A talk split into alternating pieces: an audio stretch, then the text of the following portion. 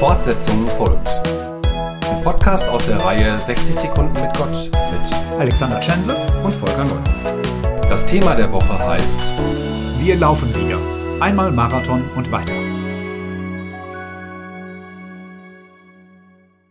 Der 47. Berlin-Marathon. Schon am Samstagmorgen beim kurzen Warmlaufen begegnete man Menschen aus vielen Ländern der Erde.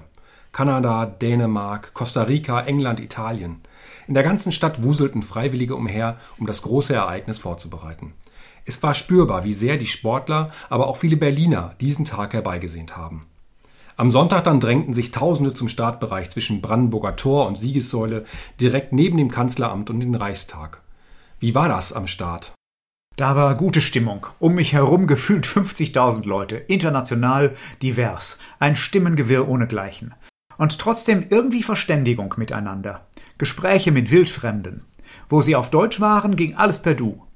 Ich habe keine Rempeleien oder Nörgeleien erlebt, sondern viel Lächeln.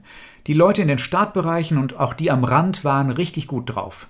Als die ersten Läuferinnen starteten, wurden sie auch noch von den letzten, die erst eine Stunde später an den Start herankamen, mit Applaus und Jubel auf den Weg geschickt. Später an der Strecke gab es viel Unterstützung.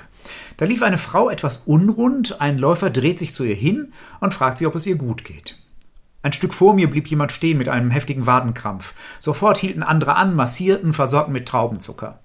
Wie war es denn bei den Zuschauerinnen und Zuschauern an der Laufstrecke? Die gesamten 42 Kilometer waren doch voll mit Menschen.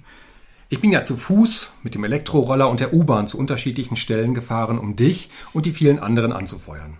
Und auch da war es so, als wären alle eine große Familie. Man hilft sich beim Lesen des Stadtplans, gab Hinweise auf gute Stellen zum Gucken, kam ins Gespräch über die eigenen Laufleistungen, erzählte sich, auf wen man wartet und motivierte alle, die vorbeiliefen.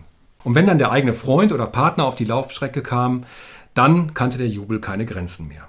Und das, obwohl der erste nach etwas mehr als zwei Stunden schon im Ziel war, während die Mehrheit der anderen noch eine lange Strecke vor sich hatten. Das war schon eine besondere Gemeinschaft auf Zeit für einen Tag. Anders als sonst im Alltag. Aber es zeigt, dass es möglich ist, Verständigung ohne Aggression und Gewalt. Fortsetzung folgt. Morgen bei der Evangelischen Kirchengemeinde Lippstadt.